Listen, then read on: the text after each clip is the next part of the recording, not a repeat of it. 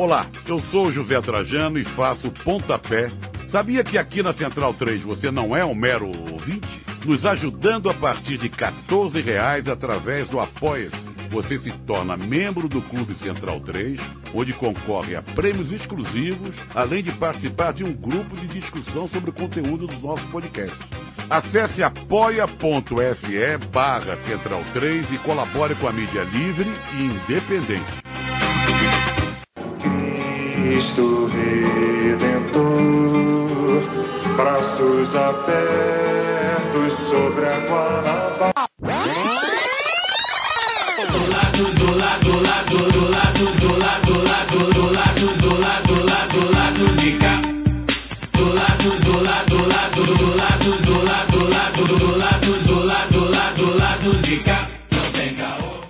Olá, ouvintes da Central 3. Hoje é quinta-feira, 9 de abril de 2021. Meu nome é Alciso Canete e sejam bem-vindos ao episódio 189 do Lado B do Rio, produzido no estúdio Quem é Vivo Sempre Aparece, com meus amigos painelistas de sempre. Entrevistado de hoje é o deputado pelo pessoal do Rio de Janeiro, Marcelo Freixo.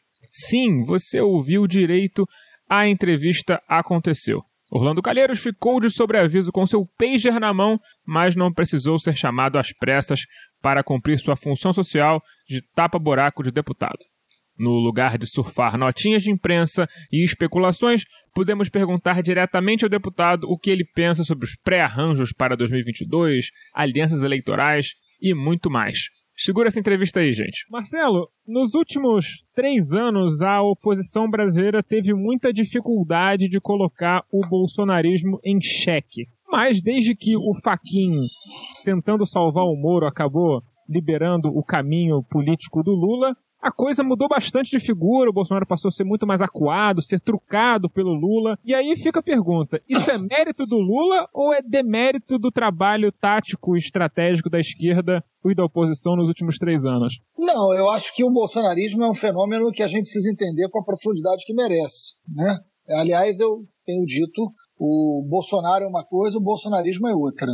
Né? Não são a mesma coisa. O Bolsonaro está na política há 30 anos e você não convive com o bolsonarismo há 30 anos. Você convive com o Bolsonaro. O que a gente tem hoje, que levou o Bolsonaro ao poder, é algo muito profundo. É um Brasil profundo, né? um Brasil do justiçamento, um Brasil do tronco, um Brasil da vingança, o Brasil é do medo, do ódio, o Brasil da despolitização da política. É um Brasil que a gente precisa olhar para ele. Né? Derrotar Bolsonaro em 22 pode ser com Lula, que é ótimo que seja candidato, eu acho que tenha recuperado o direito que não deveria ter perdido, é uma coisa. Enfrentar e derrotar o bolsonarismo, eu acho que é outra coisa. Né? Não será em 22. Isso a gente vai demorar um tempo até conseguir, de alguma maneira, estabelecer um padrão democrático de, de funcionamento da sociedade. A gente vive uma crise muito profunda de representatividade democrática. O 2013 foi um sinal disso, é um bom debate para a gente, o significado de 2013. É, e que a esquerda teve muita dificuldade de entender, sem dúvida alguma. Agora, esse bolsonarismo não é oriundo de 2013, ele é oriundo de um Brasil colônia, né? Ele é oriundo de uma sociedade escravocrata, oriundo de uma sociedade marcada pelo latifúndio, por uma desigualdade estrutural, uma sociedade patriarcal, e que a nossa república nunca resolveu, nunca encarou. Né? A república se preocupou em superar o império e não superou a escravidão. Então, esse Brasil das entranhas é, que aflora com a figura de Bolsonaro. Derrotar Bolsonaro é um papel fundamental para a gente. E, nesse sentido, a candidatura do Lula é muito importante. Mas a gente precisa saber como que a gente derrota ou, ou acanha ou reduz o bolsonarismo, que esse não é tão simples. Então não é uma incompetência das esquerdas, acho que não, acho que não é só isso. Acho que as esquerdas, evidentemente, erraram, né? E vem errando mas vem também acertando. Assim. É, você tem 130 deputados de esquerda eleitos no parlamento de 513. A sociedade não votou na esquerda. A sociedade não votou na esquerda por incompetência só da esquerda? Será que dá para ser simples assim? Ou será que é mais profundo isso? Então, mas acho que a gente tem caminhos hoje para derrotar Bolsonaro, que é um primeiro passo importante. E entender qual é a política capaz que a gente pode fazer né, com uma pedagogia diferente, com uma capacidade de fazer de forma diferente essa política que começa a derrotar o bolsonarismo. O Bolsonaro não é uma alternância de poder democrático, né? Ele é a ruptura desse poder democrático. E o que está em jogo é algo muito sério, envolvendo aí as polícias, envolvendo uma sociedade armada, enfim, é o que a gente vai conversar hoje à noite aqui, mas é bem, é bem, é bem grave o que a gente está nesse momento vivendo. Aliás, antes de qualquer coisa, a gente bateu um novo recorde de mortes, né? Não sei se vocês conseguiram ver, eu recebi um número alguns minutos antes de entrar aqui, mais de 4.200 mortes nas últimas 24 horas. Então, qualquer conversa, acho que a gente tem que começar lamentando esse, esse absurdo. Vou fazer um preâmbulo na, na minha pergunta para ela ficar devidamente contextualizada. Né? É, há mais de 10 anos você é o principal nome da, da esquerda no, no Rio de Janeiro e nos últimos três ou quatro anos, eu diria que um dos principais nomes da esquerda no Brasil, que agora está de liderança né, da, do bloco da minoria no, no Congresso. E isso fez com que você fosse um alvo preferencial do, de fake news e, calúnias uhum. generalizadas. É, uhum. Eu diria pioneiro, né? Antes de ter esse nome, fake news, você já era caluniado de, por de, de informações falsas e apócrifas, né? Uhum. É, nesse cenário, é, na última semana, teve o caso do, de atingir também a sua família, né, uhum. na, na, figura do seu filho, que sofreu aí difamações tanto com fake news grosseira, quanto com teorias de uma narrativa, né, de teoria da conspiração, a partir uhum. de um uhum. fato real, que foi da nomeação dele na, para um cargo comissionado na, na Prefeitura do Rio. E sim, sim. A, vendo a, a reação a, a, esse caso, né, você postou, ele postou, é, no mundo real, no mundo real, quer dizer, no mundo ideal, né, você não deveria ter que responder pela carreira de um filho adulto que não é filiado ao, ao partido no qual você milita. Só que a gente está em qualquer coisa menos no mundo ideal. Né, na conjuntura, nessa conjuntura, em que você é uma das principais lideranças da esquerda e um alvo preferencial de fake news, é uma situação que, até certo ponto, seria esperada, né, de ser utilizada para claro. fazer calúnias de toda sorte. É, o, o, o, fato de isso ter acontecido né, nos últimos dias é um indicador de que falta ao, ao PSOL ou à esquerda em geral é, uma instância, um grupo de, de trabalho dentro do partido que se antecipe a esse tipo de coisa, que mapeie riscos e possa ter uma resposta articulada, tanto, tanto quando depois que o, que o fato é, ganhar, é, ganhar relevância por conta da, da onda que fazem com isso, ou de prevenção mesmo, né, de dar transparência a esses casos para que eles não se criem, né, futuramente. Olha, Daniel, obrigado pela pergunta. Assim, é... antes de qualquer coisa, eu queria, eu comecei a ler um livro hoje que eu queria até falar aqui. Não, não, não é Jabá, não, tá, gente? Não, não nem conheço o, o, cara. É do João César de Castro Rocha. Não sei se algum de vocês já leu. É Guerra Cultural e Retórica do Ódio: Crônicas de um Brasil Pós-Político. É um livro que eu sugiro que que todo mundo que está assistindo a gente aí leia. É, é, um, é, é muito isso que você está tocando, que é assim, o que a gente resolveu chamar de fake news, né? Isso, eu tive uma conversa com o Arthur Lira essa semana, na terça-feira, na segunda-feira, e tocamos no assunto do que aconteceu com meu filho, né? E ele falou, cara, a gente tem que tomar alguma providência na Câmara, né, no Congresso, Aí eu falei, oh, Arthur, não é assim, é muito ruim para mim falar dessa situação à luz do que aconteceu com meu filho, porque parece que eu estou falando de algo que me interessa no particular. E não é, né? É... Essa campanha de 22, se a gente não tomar alguma providência aqui, eu não tenho clareza de qual é, porque isso é muito sério, é muito profundo, é muito difícil. Ah, vai ser a campanha mais subterrânea, vai ser a campanha mais suja, mais antidemocrática, é, mais perigosa que a gente já viveu. Você imagina a reeleição do Bolsonaro em jogo, o que, que eles não vão ser capazes de fazer? Quem produziu esse absurdo contra o meu filho foi o Gabinete do Ódio, eu sei disso, né? E o Brasil inteiro recebeu um vídeo que era um jovem numa situação envolvendo travestis e esse jovem não é o meu filho, né? E simplesmente eles botam e dizem, olha, é o filho do Freixo. Isso eles podem fazer, vamos combinar, com qualquer pessoa e com qualquer circunstância. A campanha de 22 vai ser isso. Você toca num ponto é, Daniel, importante. Só para vocês terem uma ideia, em 2016, 2016, a gente não falava de fake news ainda, não usava nem esse termo. Eu fui para o segundo turno né, da eleição a prefeito do Rio de Janeiro com o Crivella.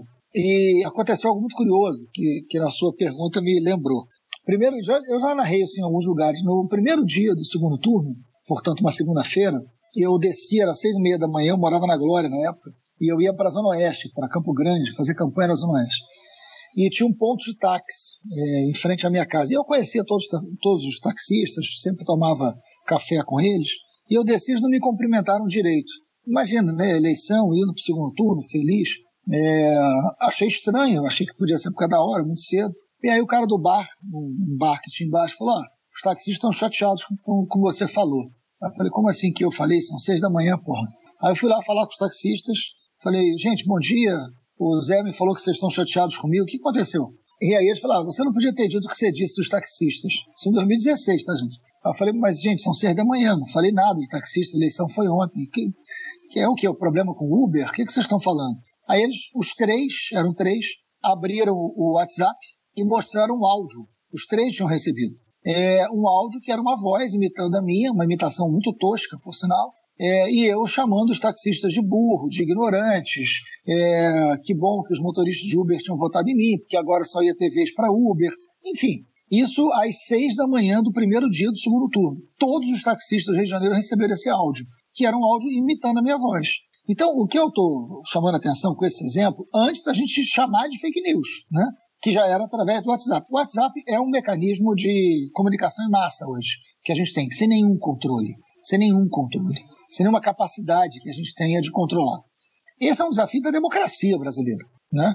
Então, as medidas que nós vamos ter que tomar, Daniel, vão ser medidas legais, que envolvam as plataformas, que envolvam os comunicadores, mas alguma coisa precisa ser feita.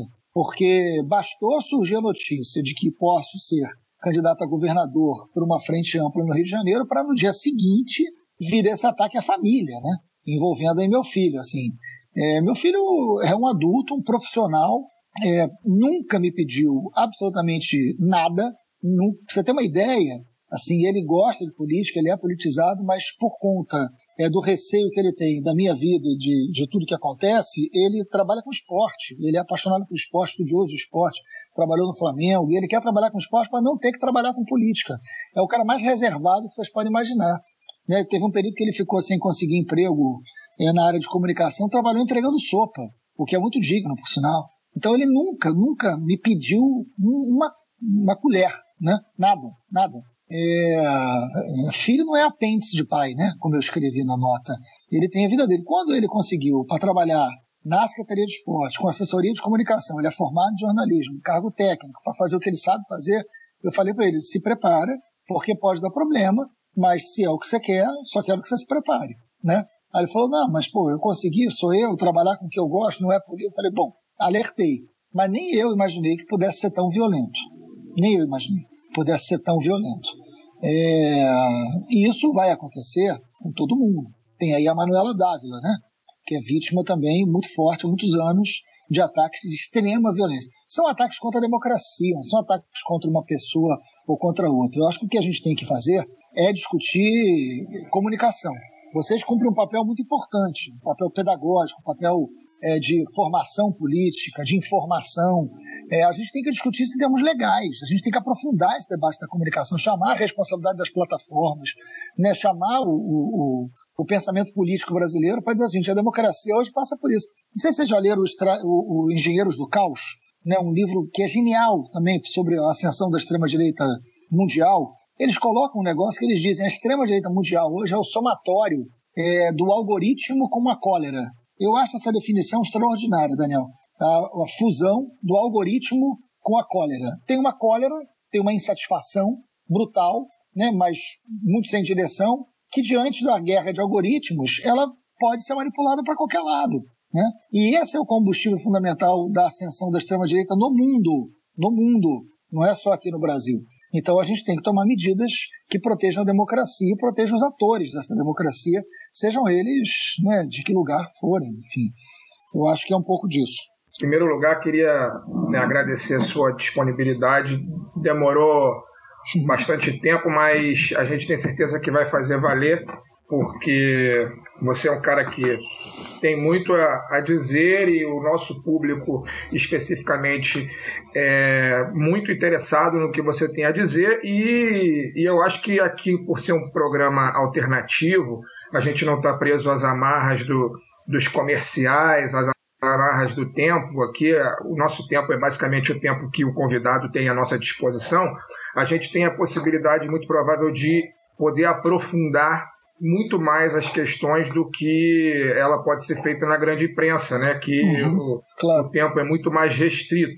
Né? E aí, dito isso, a minha pergunta, a minha primeira pergunta para você é, é o seguinte: eu quero voltar à discussão do, do, do, do governo federal. Né, como você falou, hoje foram 4.249 mortos né, pela Covid-19 no Brasil.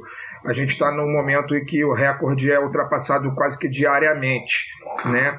E está muito exposto, pelo menos para mim, que o único caminho para a gente sair dessa crise sanitária e econômica e que o Brasil não se enfiou, eu sempre deixo, né, gosto de frisar que o Brasil não enfiou, o Brasil foi enfiado nessa crise sanitária e econômica é a destituição do governo federal, começando obviamente pela figura do presidente da República, né? Você em entrevista recente ao Globo você mostrou um, uma, uma, vontade, pelo menos, um desejo de um alinhamento político que até então é muito inesperado né, né, pelo seu histórico né, e pela esquerda, de uma maneira geral, com figuras da direita, mais notoriamente o Rodrigo Maia, né, é, com interesse de criar um bloco realmente forte e capaz de, de derrotar né, Bolsonaro né, é, na sua visão. No entanto, o Maia, quando foi presidente da Câmara, ele teve sentado em mais de 60 pedidos de impeachment. Né? Essa é uma cobrança que ele, pelo menos nas redes sociais, sofre. Eu sou um, um uhum. tarado de rede social que fica procurando o discurso das coisas, das pessoas, e eu, eu entro no, no, no Twitter do Rodrigo Maia e vejo lá todos os comentários que tem na, no Twitter dele, basicamente a cobrança por ele não ter aceitado nenhum pedido de impeachment. A minha uhum. pergunta para você nesse sentido é, é a seguinte: por que, que você acha é, que o Maia não pautou o impeachment? Por falta de votos ou porque ele tinha um alinhamento ideológico com a política do Bolsonaro, é, pelo menos no, no período em que ele foi presidente da Câmara? E se foi por alinhamento, é, quais os motivos que fazem você achar que ele pode ter mudado nos últimos meses a ponto de se tornar um ator da oposição e alguém com quem a esquerda deve conversar e se aliar? Vamos lá. É, eu acho que seu primeiro. É, eu realmente demorei muito a estar aqui com vocês e já tinha pedido desculpas. Acho que foram duas vezes que eu acabei desmarcando. A última eu lembro perfeitamente. Foi uma agenda de campanha da Mônica Benício, né, viúva da, da Marielle, uma agenda na reta final. Não tinha como não fazer com a Mônica, mas é, o trabalho de vocês é muito importante. Eu já devia estar aqui antes. Mas como o namoro fácil também nunca é o melhor, né? Então a gente também agora acho que estreia aqui e eu acho que a gente pode criar uma parceria mais permanente, que, que é do meu maior interesse estar junto com vocês. É, vamos lá. Eu, primeiro, que eu não tenho nenhuma ilusão em relação às minhas diferenças e as diferenças da esquerda com o Maia, né? E aí eu acho que são duas coisas que a gente precisa diferenciar. Uma, uma estratégia de ação coletiva contra Bolsonaro no parlamento. Essa, se você fizer só a esquerda, vai acontecer o que aconteceu essa semana inteira nós perdemos todas de 3 a 1. Todas as votações, todas as votações são 3 a 1. É 320 a 120, 340 a 140, é sempre 3 a 1. A gente perde tudo, né? Então você pode é, concluir que é isso. É, lutamos como nunca, perdemos como sempre e se dá por satisfeito. Eu acho pouco, né? ainda mais diante do governo Bolsonaro. Então você precisa fazer uma capacidade de diálogo, de resistência dentro daquela casa que provoca derrotas a Bolsonaro. É, isso não é simples. Então, esta, esse é um campo de aliança dentro do parlamento que é em cima de pautas. E aí isso vai mudar de uma pauta para outra. Por exemplo, hoje a gente estava debatendo a mudança da Lei de Segurança Nacional. Os bolsonaristas estão enlouquecidos com isso. A gente tem chance de fazer um pacto ali com o setor de centro para derrotar os bolsonaristas na Lei de Segurança Nacional. Isso é ou não é importante? Você tirar esse entulho autoritário da lei né, e transformar nisso em algo que garanta o Estado Democrático de Direito. A bancada bolsonarista estava quicando hoje no Colégio de Líderes, que é onde eu estava antes de entrar aqui. A gente pode implementar uma derrota, tem chance, mas a gente vai fazer isso e dialogar com o centro. Dúvida zero de que a gente tem que implementar essa, essa derrota a eles e garantir o Estado Democrático de Direito mudando a Lei de Segurança Nacional. Né? Isso é uma coisa. Outra coisa é a aliança eleitoral. Aí, aí uma outra história. Né? O próprio Lula sempre fez, e não era nem contra Bolsonaro, aliança com setores da direita e do centro. Como é que o Lula ganhou a eleição em 2002? Né? E o Lula está dizendo que agora, mais do que nunca, ele tem até justificativa para fazer isso. Porque para derrotar Bolsonaro, a gente precisa fazer, evidentemente, diálogos que a gente não fez antes. Pergunta para o Lula se ele vai querer fazer uma chapa só de esquerda. Evidente que não, né? Porque ele tem que ganhar. E o Lula não pode perder. Seja o Lula, seja quem for, que vá para o Bolsonaro para o segundo turno, a gente não pode perder. Porque não é uma alternância. A gente está falando de derrotar o fascismo.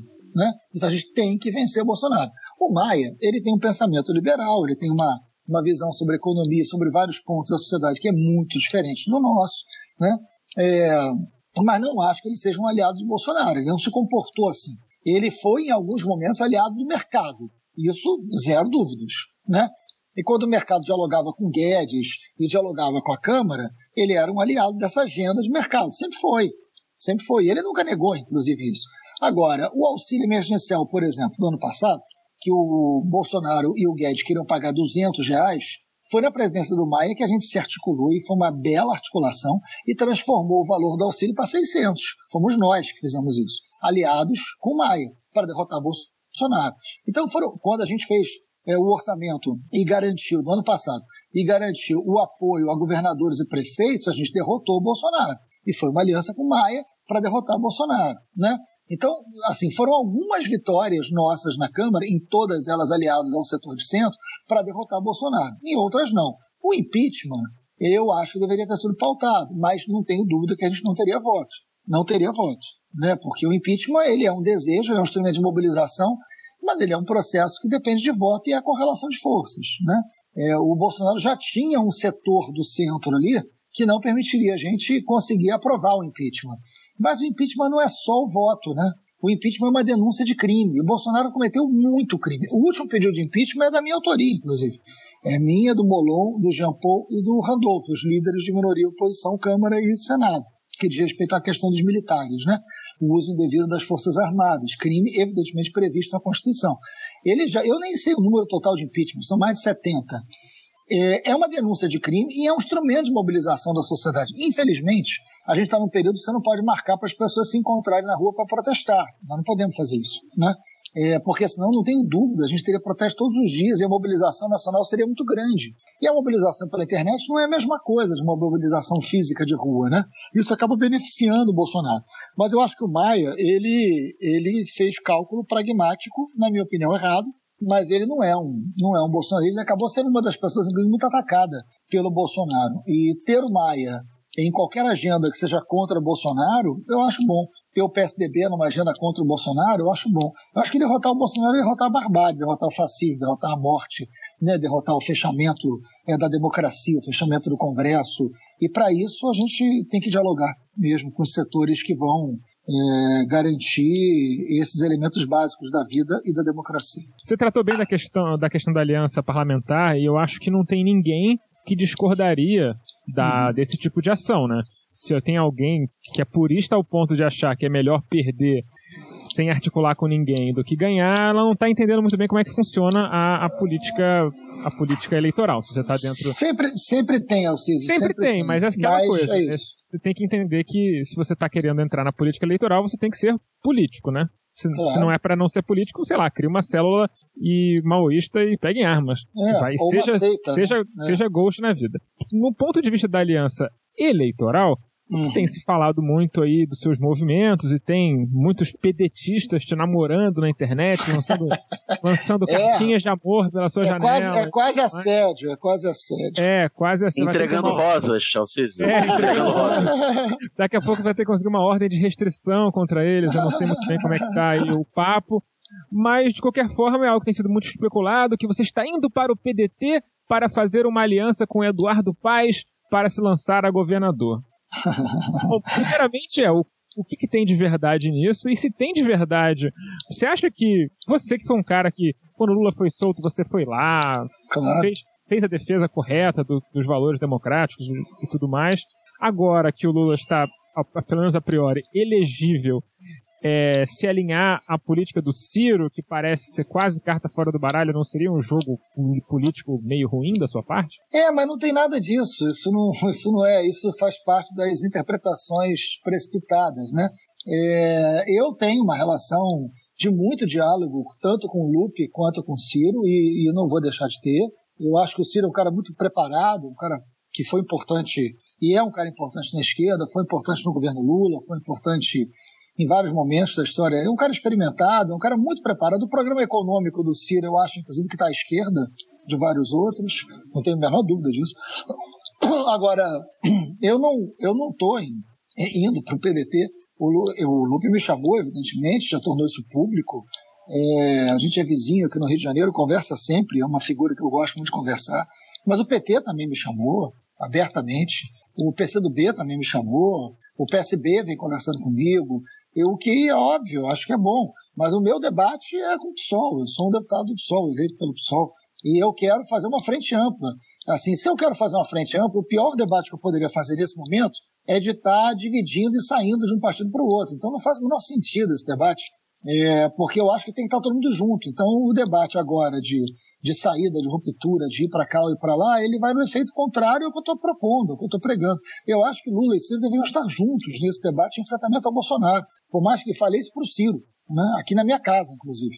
É, eu entendo as divergências que o Ciro tem com Lula, é, em, várias, em várias delas ele pode ter razão, mas qualquer que seja a diferença, sinceramente, ela é muito menor do que a responsabilidade que a gente tem que ter para derrotar Bolsonaro. Então, para mim, falei com o André Figueiredo, que é um deputado importantíssimo do PDT, ontem, né, no Congresso Nacional, estava em Brasília ontem, e, e falei com o André, falei, André, a gente precisa superar essas questões, né? E o André, num gesto muito honesto, ele falou: mas a pesquisa indica que o Lula ganha do, do Bolsonaro no segundo turno. É claro que um ano e meio, gente, antes da eleição, a pesquisa é sempre muito relativa. Então acho que a gente vai ter que dar tempo, sabedoria e diálogo é, para tratar com as nossas ansiedades também. Acho que agora a gente não vai decidir nada sobre caminhos. O que eu estou defendendo, o que eu estou construindo o tempo inteiro é uma grande aliança com todo o campo progressista e uma aliança do campo progressista que seja capaz de dialogar com o centro para derrotar Bolsonaro. derrotar Bolsonaro nacionalmente e nos estados. Porque vamos combinar? É uma eleição para governador e uma eleição para presidente. Essas eleições vão ser casadas. Falando do Rio de Janeiro, e aí é, já respondendo diretamente é, ao CIS, assim, o Rio de Janeiro hoje, gente, vocês são daqui, né? O Rio de Janeiro hoje é vocês, não é. Vamos, vamos falar muito abertamente, assim. É, eu sou, sou conhecido por ser muito sincero também, vocês sabem disso, assim. O Rio hoje a disputa não é com a direita, vai. A disputa política no Rio hoje é com crime. Vocês viram a prisão do Jairinho hoje? Né? Vereador líder do governo Crivella na Câmara, o governo que ia cuidar das pessoas. Vocês viram quem é o suplente do Jairinho? Vocês tiveram tempo de olhar quem é o suplente do Jairinho? Pois é. pois é, esse é o Rio de Janeiro. O Rio de Janeiro que matou Marielle. Né? O Rio de Janeiro, onde um em cada três cariocas mora numa área dominada por milícia e que não tem direito à Constituição de 88. Eu estou falando de algo que é muito sério, gente enfrentar o Rio de Janeiro hoje, dizer para o Rio, assumir o governo do Rio e dizer que polícia nós vamos ter, isso não é brincadeira, não, porra. Isso é coisa muito séria. Você enfrentar o Rio de Janeiro e dizer seguinte: vamos enfrentar a milícia, vamos reformular a polícia, vamos ter uma política de segurança pública, vamos discutir território, né? vamos enfrentar a fome no Rio de Janeiro. Gente, isso é coisa muito grave, isso é coisa muito séria. Não dá para achar que vai fazer isso com meia dúzia de Robin Hoods ou heróis onde todo mundo pensa igual. Vamos botar o pé no chão. Ou a gente pode continuar brincando continuar elegendo deputado, continuar agradando as nossas correntes, continuar fazendo a política que pega super bem no Instagram e no Twitter, e esse Rio de Janeiro uma merda cada vez pior, onde as pessoas não conseguem respirar. Eu não deu, não vou fazer 54 anos de segunda-feira. Fiz, fui deputado três mandatos, CPI das milícias, CPI do tráfico de armas, sabe, tive irmão assassinado, tive Marielle assassinado, eu estou no meu limite. Então, assim, para enfrentar a política do Rio de Janeiro, é para enfrentar com seriedade, é para ganhar. Eu já tive 29%, já tive 42%, agora é para disputar é para ter mais de 50%. É para disputar a baixada, é para enfrentar o crime. É para enfrentar o crime. Crime organizado, pesado. Isso não dá para fazer brincando, não dá para fazer no, no, quintal da casa da gente, não. Então a gente tem que chamar setores que a gente vai ter diferença, sim. Mas que setores que vão fazer a gente enfrentar alguém que não é a diferença que a gente tem, né? Alguém que quer matar, alguém que mata a gente. Porra, eu ando com escolta há 12 anos, com arma para tudo quanto é lado. Não posso sair para lugar nenhum. Olha o preço que a gente vai pagar. Estou abrindo mão desse deputado para enfrentar esse negócio. Se tiver uma aliança ampla capaz de ganhar e derrotar esses caras. É coisa muito séria que a gente está falando, cara. Né? Então, assim, se o Rodrigo Maia quiser apoiar a gente, eu vou dizer: não, não, não apoia, não, apoia a milícia. Ah, pelo amor de Deus. Quer apoiar a gente? Apoia sim. A gente vai ter um programa que é nosso, um plano que é nosso, uma aliança com toda a esquerda que tem que ter. Se o Eduardo Paes entender, né, se ele tiver o mínimo de serenidade entender que ele é um prefeito, que ele vai precisar de um governador que não seja bandido, né? que vai precisar de um presidente que não seja um bandido. que vai precisar de um presidente que não tem acordo com milícia, um governador que não tem acordo com a milícia. Para o prefeito da cidade, seja quem for, é a melhor coisa do mundo. Se ele tiver um pingo de juízo, o Eduardo Paes vai dizer o seguinte: eu apoio vocês. E eu vou dizer o quê? Não, não apoia não. Ah, pelo amor de Deus, gente. Não é, não é importante mudar o Rio. O Rio está no fundo do poço. O Rio não é cartão postal, não, porra. Olha, olha como é que as, olha como é que 80% da população do Rio está vivendo, né? Sitiada pelo crime. Então a gente vai fazer o quê? Vamos falar sério, vamos falar do que é o Rio de Janeiro profundo. Né? Então é isso que eu estou discutindo. Né? Desculpa o desabafo, mas enfim, para ser sincero, é ser sincero. Então é isso. Marcelo, muito boa a, a tua resposta, já que a gente entrou nesse assunto da essa possível candidatura sua, não necessariamente sua, né, mas do campo da, da esquerda em um, um arco amplo de, de aliança é, para governar para o governo do Estado do Rio de Janeiro no, no ano que vem. É, aí duas coisas. Uma, é, essa, esse Rodrigo Maia, Eduardo Paes e tal, eles é, no passado já tiveram seus, seus acordos com esse campo né, da, uhum. da, da, milícia, quando ele era menos poderoso.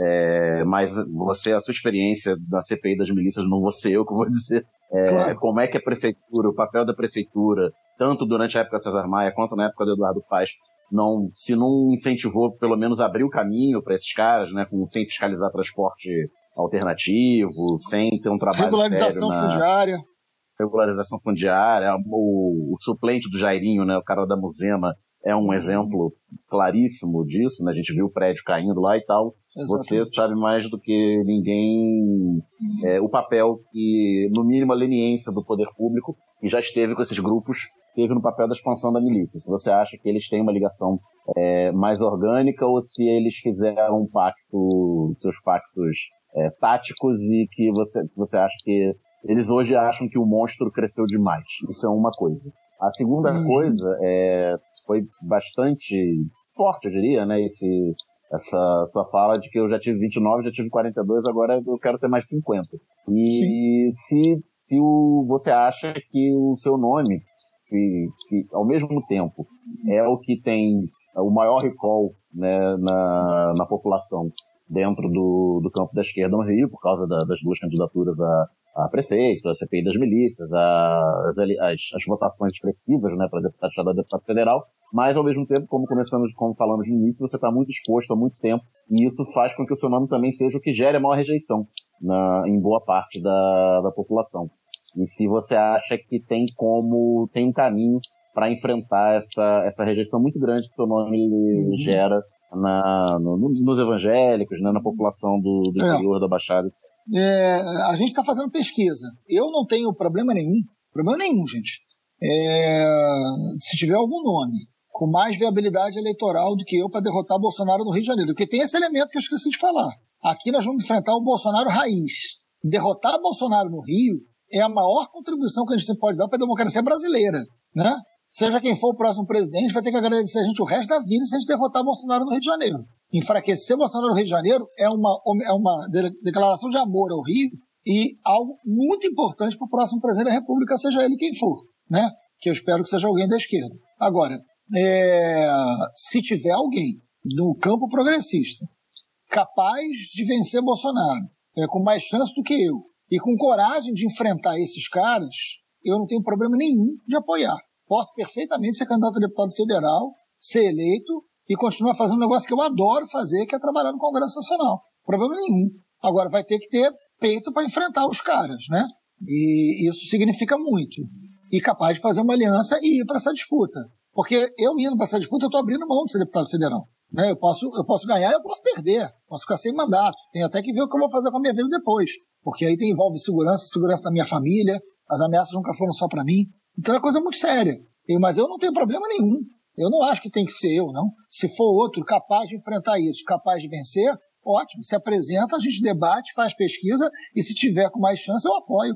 Faço campanha abertamente. Problema nenhum.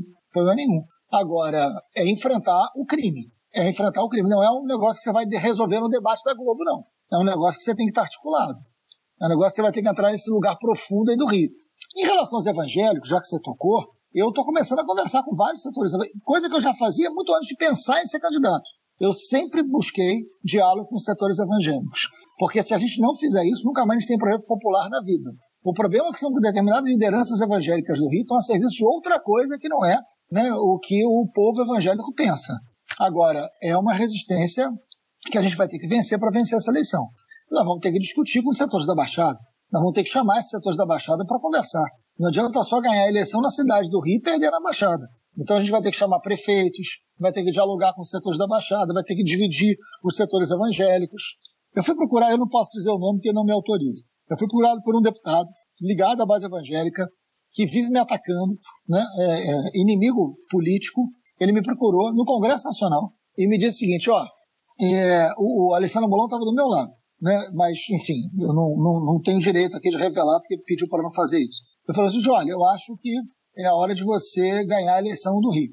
E aí a gente achou, tanto eu quanto o Molante olhou assustado, vindo de quem estava vindo, e ele falou o seguinte: não, acho que você, o nome é muito forte, é claro que a gente vai brigar, vai bater, vai, né, vai fazer de tudo contra você para te derrotar, mas eu acho que você tem tudo para ganhar essa eleição.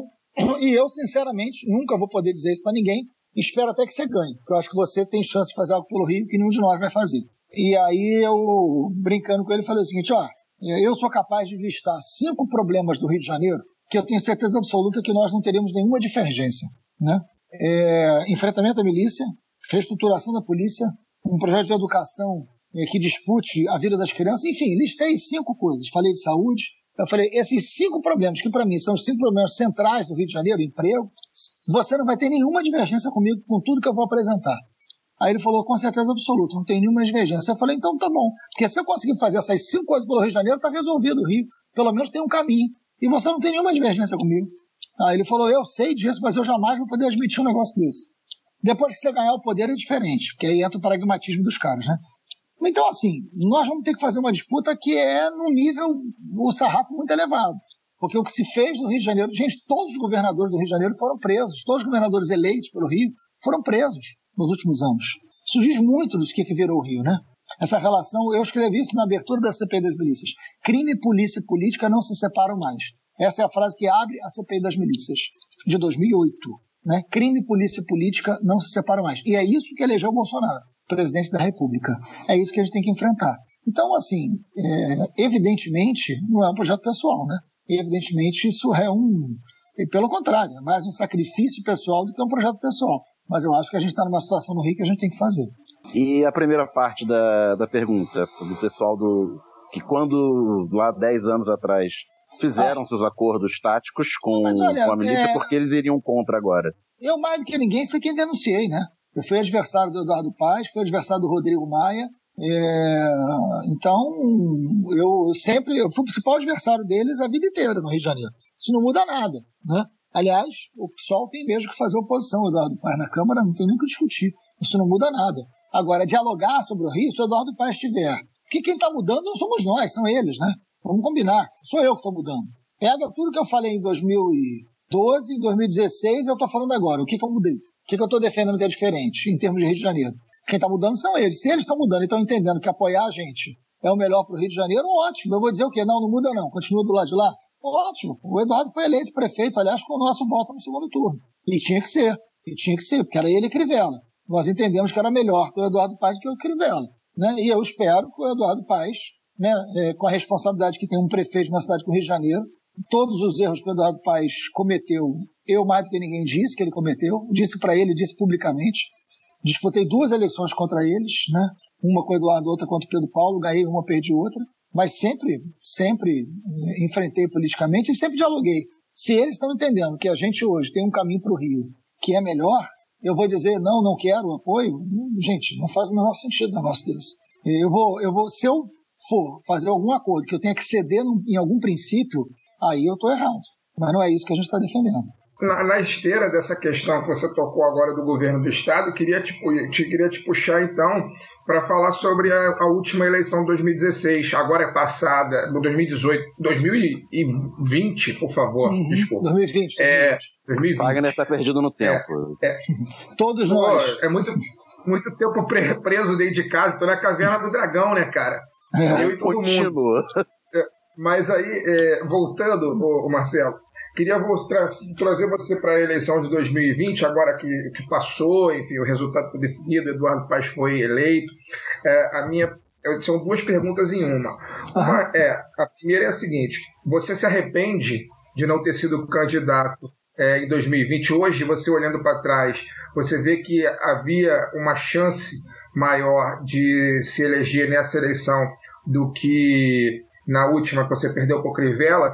E aí, aproveitando essa sua, essa sua resposta, quero falar também sobre pandemia, né? Uhum. Porque enquanto a gente está conversando aqui, eu estou ligado no que está acontecendo e o, o ministro Barroso de, ah. acabou de determinar a abertura imediata da CPI da Covid, né? Para investigar os crimes do Jair Bolsonaro. E a gente, o, o senso comum de uma maneira geral, tem uma, uma visão muito ruim das, das, das, CPIs de uma maneira geral. Acho que não vai dar em nada, que vai dar em pizza, termina em pizza e tal. E eu queria que você, como líder do bloco da minoria, explicasse para o nosso ouvinte, principalmente aquele que é mais de senso comum, que não está habituado ao debate político, a importância dessa abertura dessa CPI e o que, que pode acontecer a partir dela. Não, vamos lá. Primeiro, eu não tenho nenhum arrependimento é, de não ter sido é, candidato. Eu acho que foi uma medida absolutamente acertada. Por quê? Primeiro, é, eu não queria em nenhum momento algum é, ser um candidato que dividisse a esquerda. E isso, pela conjuntura é, do Rio de Janeiro, isso ia acontecer, né? Pela disputa entre Lula, Ciro, PDT e PT, assim, o PSB e o PDT estariam de um lado, o PT, PSOL, PCdoB do outro. Então eu seria um candidato que estaria e, e, como meu nome seria um nome é, forte, assim, potencializaria essa divisão da esquerda, o que eu acho uma tragédia. Eu não queria ser uma pessoa que ajudasse a dividir a esquerda, é, olhando para 22, inclusive. E tinha dito isso, conversei com todos eles sobre isso. É, por outro lado, é, quando acabou a eleição, o Eduardo Paes falou comigo, né? A gente, o PSOL, teve apoio crítico com o Eduardo Paes. E aí eu fui um dos primeiros a apoiar, inclusive. Sem nenhuma dúvida, né? Crivella tinha que ser derrotado. Mas o, o segundo turno também serve para isso. O Eduardo me ligou, falou: oh, queria te agradecer o apoio, ainda brincou, aquele jeito fanfarrão que ele tem, né? O apoio foi crítico, mas tudo bem. Eu falei: Eduardo, na urna não tem sim, sim, crítico e não, né? Então é o voto e acabou, não reclama não. E aí ele falou: não, mas obrigado, pô, foi importante o apoio de vocês. Eu falei: ó, não tem que me agradecer. Estou falando isso aqui porque eu falei para Eduardo e é público. Eu falei: olha, você não tem que me agradecer porque não foi por você que eu votei em você, né? É, e não foi por você também que eu não fui candidato. Se eu fosse candidato, eu ia dividir a esquerda e era uma possibilidade eu chegar no segundo turno contra o Eduardo. Essa era uma possibilidade, né? Eu e o Eduardo fazermos o segundo turno, né? Seria melhor do que ter o Crivella, ok? Mas se eu disputasse o segundo turno com o Eduardo, eu não tenho nenhuma dúvida de que o Eduardo faria uma aliança com Malafaia e com Bolsonaro para me vencer. E era a única forma que ele tinha de me vencer. E ele poderia me vencer, né? unindo Bolsonaro, Malafaia e determinados liberais. E aí, se ele me vencesse nas mãos do Bolsonaro e nas mãos do Malafaia, seria péssimo para o Rio de Janeiro. Porque ele montaria um secretariado, ele teria políticas públicas todas orientadas pelo Bolsonaro. Você imagina hoje, na pandemia, é, tendo que decidir o que decide, o Eduardo Paes refém do Bolsonaro, o que, que seria na vida dos cariocas. Então, quando eu olho para hoje e penso no que eu pensei na época, eu falei, eu, eu não posso ir para um segundo turno com o Eduardo e o Eduardo ganhar com o apoio do Bolsonaro. Porque, e ele faria isso, não tenho a menor dúvida. Isso seria para o povo do Rio de Janeiro a pior coisa do planeta. Né? Então foi um momento que eu não podia estar pensando em mim. Se era bom eu estar no segundo turno, estar disputando. Para o Rio seria muito ruim o resultado. Eu podia ganhar, mas podia não ganhar. E se eu não ganhasse, é, nessa circunstância ia ser uma tragédia para o povo do Rio de Janeiro. Então eu não me arrependo, eu acho que eu fiz o correto. E eu no Congresso também tenho o meu lugar de, de contribuição nessa luta. Né? Então, independente do que qualquer um de nós possa achar do governador do Paz, ele hoje é responsável pelas medidas que ele toma, acertadas ou erradas.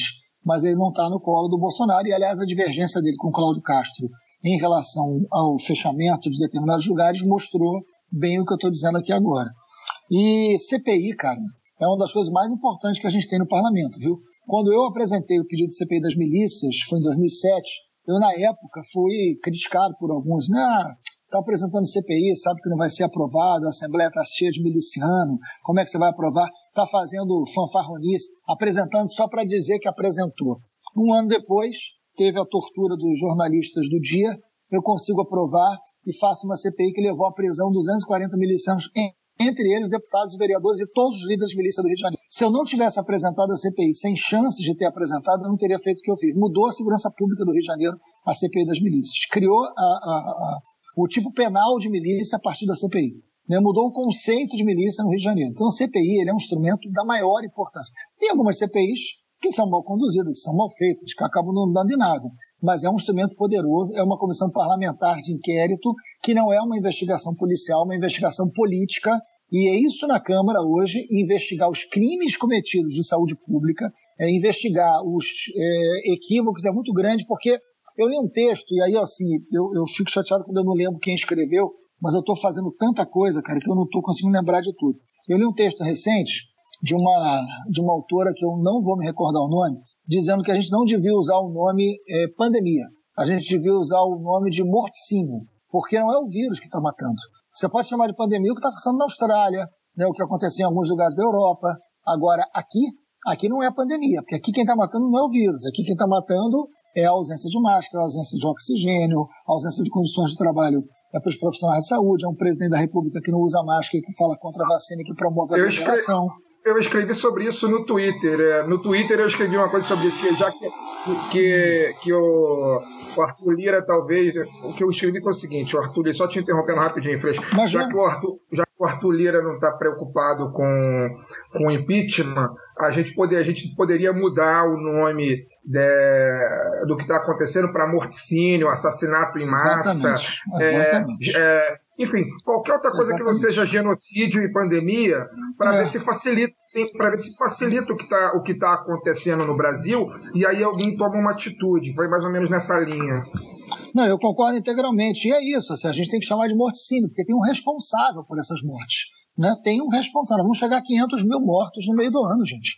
Então, assim, a CPI ela vai poder, é claro, agora vai ter uma disputa do controle da CPI, uma CPI mista, é importante a decisão do Barroso, importante a decisão do STF. É uma pena que a gente tenha que judicializar isso, mas é um recurso da minoria, né? Fazer valer a lei diante de uma maioria que não respeita a lei é, é válido também, vamos combinar. Então, eu já entrei com vários recursos em relação à questão das armas e outras coisas, porque, enfim, se eu depender só do voto, eu vou perder todas. E como é algo que a Constituição me garante, eu tenho, tenho o direito de recorrer à justiça. Mas essa CPI ela, ela pode investigar os crimes cometidos por esse governo que estão levando as pessoas à morte. Então é um instrumento importante, sim. Agora é fazer valer, fazer a gente ter alguma, algum nível de, de. A imprensa tem que acompanhar. Né? Isso eu fiz na CPI das milícias. Eu botei a imprensa para acompanhar cada sessão, cada decisão. E foi muito importante para eu conseguir consolidar uma maioria a partir de uma opinião pública favorável. Né? Então, é, é boa notícia. É, vamos torcer que o Pazuello tenha mandado de prisão expendido aí, porque está merecendo. Na sua última fala, você, você, trouxe a questão de que, de fato, o Rio de Janeiro está numa situação periclitante, assim, o Estado está completamente quebrado, inclusive é, vive na corda bamba de um acordo assinado na época que o Meirelles era ministro da Fazenda, que é extremamente desfavorável para o nosso Estado, que muita gente talvez nem saiba desse assunto a fundo, é a questão do próprio Brasil vai estar tá sendo destruído, né? Pelo, pelo governo Bolsonaro e pelos seus aliados liberais aí, que estão tentando destruir o país a, o mais rápido possível, já provavelmente projetando que podem não estar aqui por muito mais tempo. Então me parece que em 2023, caso a gente consiga superar isso, seja nas urnas, seja na combinação de ir às urnas depois ter que ir às ruas para garantir a posse, seja lá de quem ganha e que não se chame Bolsonaro, que é uma é possibilidade. É uma possi eu não diria que é uma possibilidade, eu já trato com uma certeza. É, a gente vai ter que refundar esse país, né? Uhum. De uma certa, de uma, de uma série de, de questões aí. É, como você vê, como você vê essa, essa conjuntura dessa necessidade de, de refundar o país para voltar a uma normalidade pré-golpe da, da Dilma, né? E se isso é possível com, com o ordenamento jurídico que a gente tem hoje, né? Porque com a Constituição desmoralizada, com o STF sendo aparelhado cada vez mais por imbecis de terno que o Bolsonaro está colocando lá, inclusive uma outra coisa muito importante que vai acontecer no Senado no segundo semestre é a nomeação de um novo ministro do STF. E se o. Terrivelmente se, evangélico. É, se o presidente do, do, da Câmara, do, do presidente do Senado quiser dar uma de Mitch McConnell, né, e barrar por e fingir que não recebeu o pedido, e nem botar para votar, seria até muito bom deixar o STF só com 10 até a eleição de 2022. Mas é, é como refundar o Brasil com todos os escombros que esses caras vão deixar para trás. Pois é, olha, essa. Você sabe que eu tenho usado o termo refundar na hora de debater o Rio de Janeiro, né? Você está usando para o Brasil inteiro. Eu tenho usado isso, acho que aqui eu nem falei isso, mas eu tenho falado isso. O Rio tem que ser refundado, né? Como dizem os jovens aqui do Rio, deu ruim, né? Então tem que refundar. E o Brasil também. Eu, eu fiz um, um tweet há pouco tempo, poucos dias, dizendo que a eleição de 22 vai ser um plebiscito da Constituição de 88, se ela vai valer ou não. E acho bem isso, viu? Eu acho que a eleição de 22 é um plebiscito sobre a Constituição de 88. Ela vai continuar valendo ou nós rasgamos em definitivo? Porque se Bolsonaro vencer, ele está legitimado a todas as barbaridades que ele está cometendo e simplesmente é o fim da Constituição de 88. É um país sem Constituição. Né? Então a gente tem que ter a dimensão disso, para saber, inclusive, como é que a gente reage. Você toca no outro ponto importante na pergunta. Assim, é... Nós temos que ganhar a eleição e nós temos que garantir essa vitória. Né? Não é só ganhar a eleição. Então, o que eu chamo de um governo golpista, e eu sempre digo que o Bolsonaro é um governo golpista, primeiro que ele sempre defendeu o golpe. O Bolsonaro nunca teve é, apreço à democracia. O golpe, ele é um estado permanente no Bolsonaro. É, não, não, não, tem paralelo com 64, né? Esse é um erro também que parte dos nossos comete. O Bolsonaro já está na presidência. Não é a história de um alto golpe. O que o Bolsonaro quer é uma fragilização completa das instituições, uma sociedade cada vez mais armada é para que você enfraqueça o monopólio da força do Estado. E hoje a sociedade civil compra mais munição do que todas as polícias juntas. Isso já é efeito das 30 medidas tomadas por Bolsonaro para esfacelar o Estatuto do Desarmamento. Tem um processo de bolsonarização das polícias e diversas iniciativas legislativas, como é, lei de terrorismo, lei, lei, de mobilização nacional, que são tentativas né, de dar ao poder é, de Bolsonaro a, a a direta relação com as polícias militares brasileiras, né? Então, a gente tem uma situação de golpe que se dá de forma permanente na fragilidade da instituição, das instituições, e ele anuncia o seguinte: se não tiver voto registrado, se não tiver voto é, escrito, né, é, comprovação do voto, aqui vai ser pior do que o que aconteceu no Congresso americano. Foi a frase do Bolsonaro comentando o episódio do Trump. Ora, ah, e é bom lembrar que o Eduardo falou, ficou muito decepcionado com a invasão do Capitólio, que eles estavam muito desorganizados, que eles poderiam, tivesse um pouquinho mais organizado, conseguiam matar todos os policiais e tomar o poder. Exatamente, exatamente. Então, assim, o que, o que a gente precisa entender é o que está em jogo. Assim. Então, ganhar a eleição não é ter mais voto. Pela primeira vez na vida, a gente vai ter que se preparar para não ganhar uma eleição só com mais votos. Você tem que ganhar uma eleição com uma legitimidade que seja cachapante, com uma mobilização social que apague qualquer possibilidade de golpe. A gente tem que se preparar para isso. Então não é uma eleição que você vai ganhar votos. Você tem que ganhar pessoas, você tem que ganhar uma causa, você tem que ganhar um projeto, você tem que refundar. Você tem que refundar a concepção de república, a concepção da campanha política terá que ser refundada. Derrotar Bolsonaro não é derrotar um adversário político numa eleição é derrotar um esfacelamento do Estado, uma destruição do Estado, uma destruição da sociedade, porque o projeto deles é um projeto destrutivo. Né? Então, nesse sentido, é refundar as vias democráticas para que a gente possa, inclusive, voltar a ter diferenças. Porque com o Bolsonaro não é ter diferença. Né? Com o Bolsonaro é você enfrentar a, a, o desmonte do Estado democrático. Então, nesse sentido, a gente vai ter que refundar é, não só os pilares é, das instituições, mas refundar as nossas formas de fazer política, inclusive. Marcelo, você falou em refundação, né? E uma das pontas de lança aí do, do golpe bolsonarista para se manter no poder, seja da maneira que for, são as polícias militares, né? Brasil afora, a do Rio de Janeiro em, em particular. É, primeiro, a gente tem que conter né, esses movimentos, movimento de tem projeto de lei né, no Congresso para dar o, o comando das polícias ao, ao, governo federal, a gente tem que conter esse tipo de coisa, tem que, que dialogar na, na base para pelo menos mapear como é que está isso dentro da, das polícias, mas projetando aí um, uma vitória contra essa turma toda em 22 e conseguindo é, que alguém alguém minimamente decente assuma o poder em, em 23, como é que a gente lida com essas polícias? Tem, tem solução no, do jeito que está? Como é que se refunda a polícia? Cara, é, é esse para mim é o maior desafio, por exemplo, de um lugar como o Rio de Janeiro. Essa semana eu passei, eu gosto de contar esses casos assim, porque eu acho que eles são ilustrativos, né? Eles são bons. Eu, eu sou da Comissão de Segurança Pública da Câmara, né? Onde acho que eu, Paulo Teixeira e Perpétua somos os únicos três deputados que não temos patente. Todos os outros deputados são deputados ligados às forças de segurança. Esse é um perfil parlamentar brasileiro, na era Bolsonaro também, né? Então eu sou visto como alguém estranho, mas eles me respeitam, né? como eu estudo segurança há muitos anos e já fiz muita coisa na área de segurança pública, eles me respeitam. Mas eu também sou o alvo principal. Mas alguns ali é, dialogam muito comigo. Eu, eu, sou, eu sou muito de diálogo, né? sempre. Eu acho que tem que ser. Né? E aí é interessante, porque o, o, um, três deputados que não são do Rio de Janeiro, da bancada da bala, os três da bancada da bala, os três é, ligados de alguma maneira a Bolsonaro, mas são três deputados é, sérios, assim, que, que fazem um bom debate em segurança pública.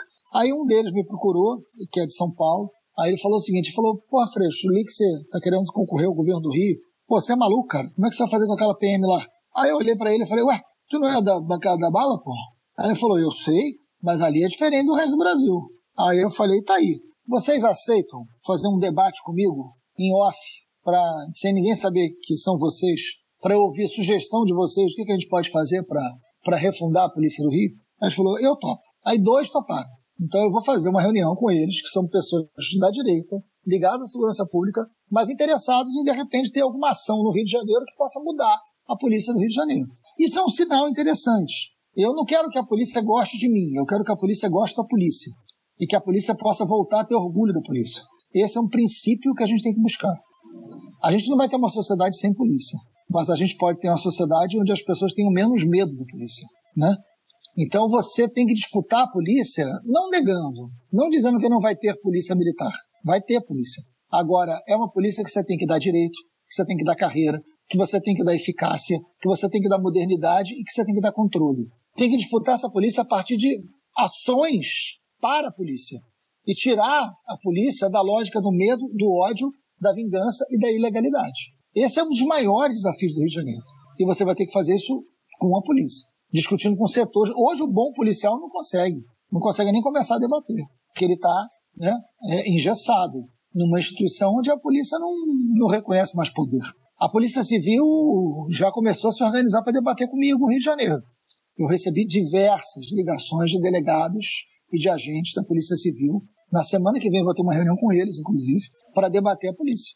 A Polícia Civil, por exemplo, ela tem que voltar a investigar. Você tem que ter investimento em inteligência. Você não pode ter 4% de taxa de esclarecimento de homicídio, gente. Vamos combinar. Quem que a gente prende no Rio, no Brasil? A gente prende quem a gente vigia, né? Quem que a gente vigia? Porque se a gente só esclarece 4% dos homicídios cometidos no Brasil, e a gente é a sociedade que mais prende no mundo, a conclusão é uma só. A gente não prende quem a gente investiga, a gente prende quem a gente vigia. Então as forças de segurança têm uma enorme eficácia no modelo de sociedade que não é o que a gente quer. Então você tem que criar um outro modelo de sociedade, um outro modelo de desenvolvimento para ter um outro modelo de segurança. O sistema penitenciário está falido? Não. Ele prende pobre como ninguém. Quem diz que isso não é útil? Depende da sociedade que você tem. Depende do projeto que você tem. Né? Então, como a gente pode ver, não é qualquer coisa que a gente tem que fazer pelo Rio de Janeiro, nem com pouca gente. A gente vai ter que ter setores da polícia. Eu tenho uma reunião amanhã, na minha casa, 11 da manhã, com alguns setores da Polícia Militar do Rio de Janeiro, né? conversando com eles e ouvindo. Tem que ouvir. Né? A gente tem que ouvir, a gente tem que aprender a ouvir. O, o ouvir é muito pedagógico, né? coisa que político, pela razão de ser da própria palavra, do parlamentar, ouve pouco e fala muito. Né?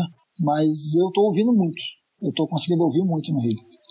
Só, só quero cortar aqui para dar uma informação antes de passar para a pergunta. Os três crimes que mais geram prisão no Brasil são nessa ordem: tráfico, roubo e furto. Então, homicídio.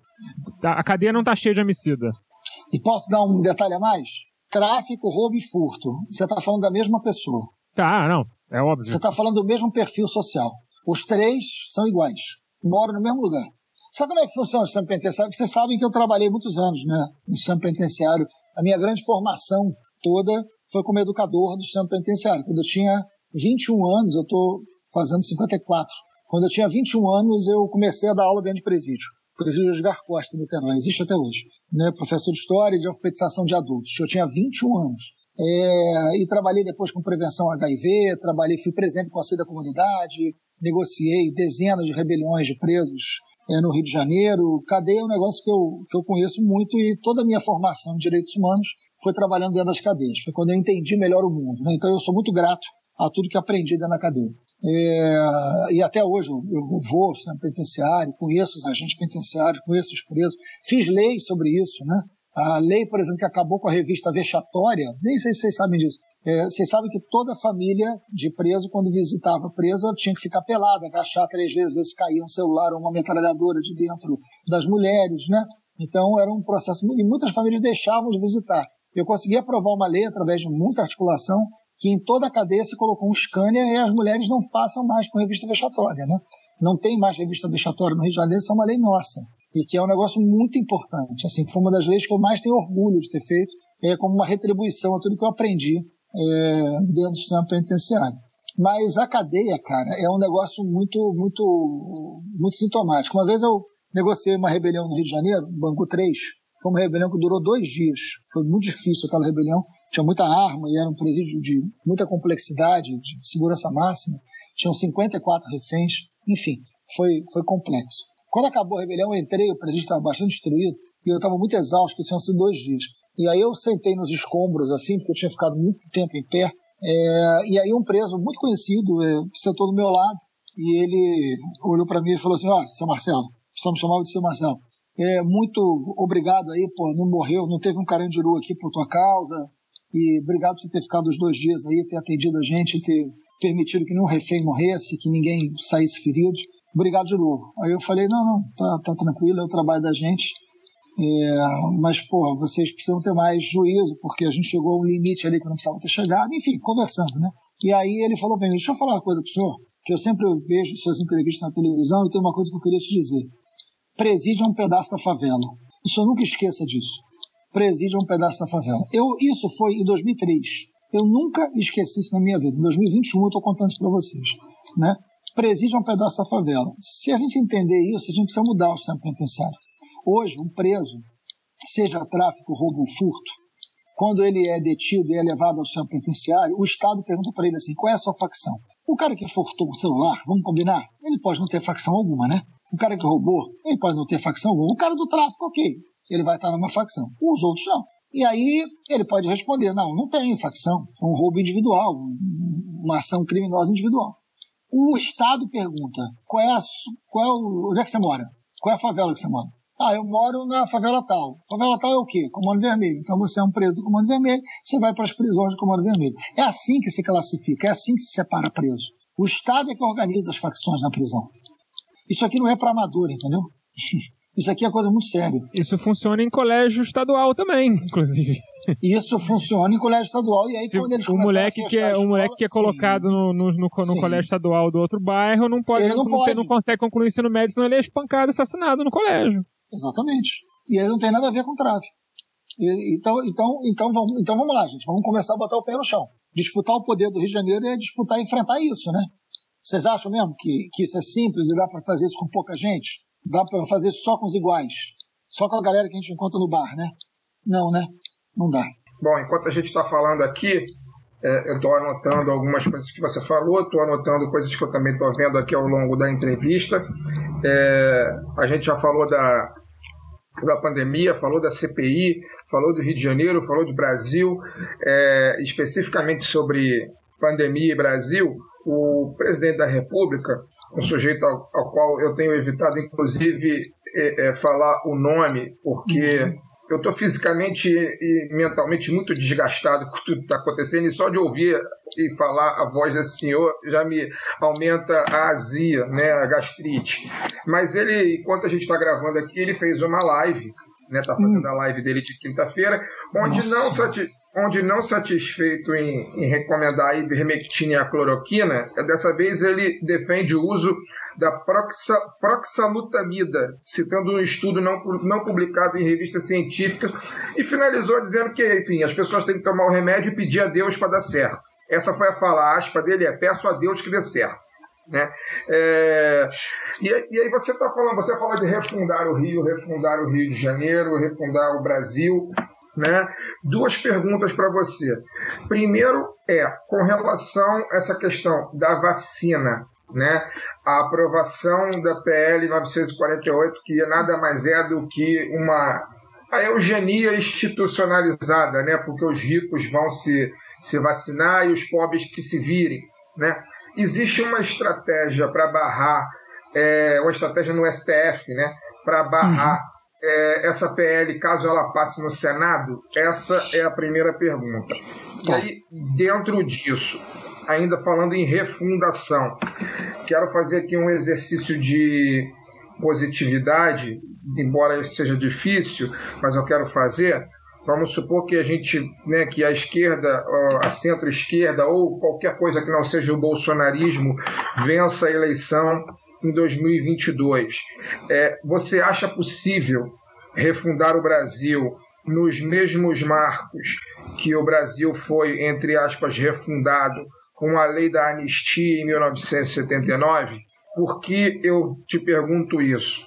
Porque eu tenho feito uma defesa bastante enfática de que o que aconteceu no final da ditadura militar é uhum. muito responsável pelo que a gente está vivendo hoje e uhum. não pode se repetir no futuro, sob pena de daqui a 30 anos as pessoas que têm zero hoje, que vai ter a nossa idade daqui a 30 anos, vão viver a mesma coisa que nós estamos vivendo hoje.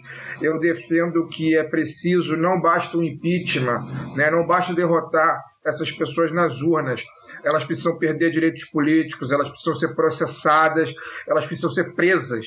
Né? Aquilo que a Argentina fez no final da ditadura Isso. deles, a gente precisa fazer aqui. Né?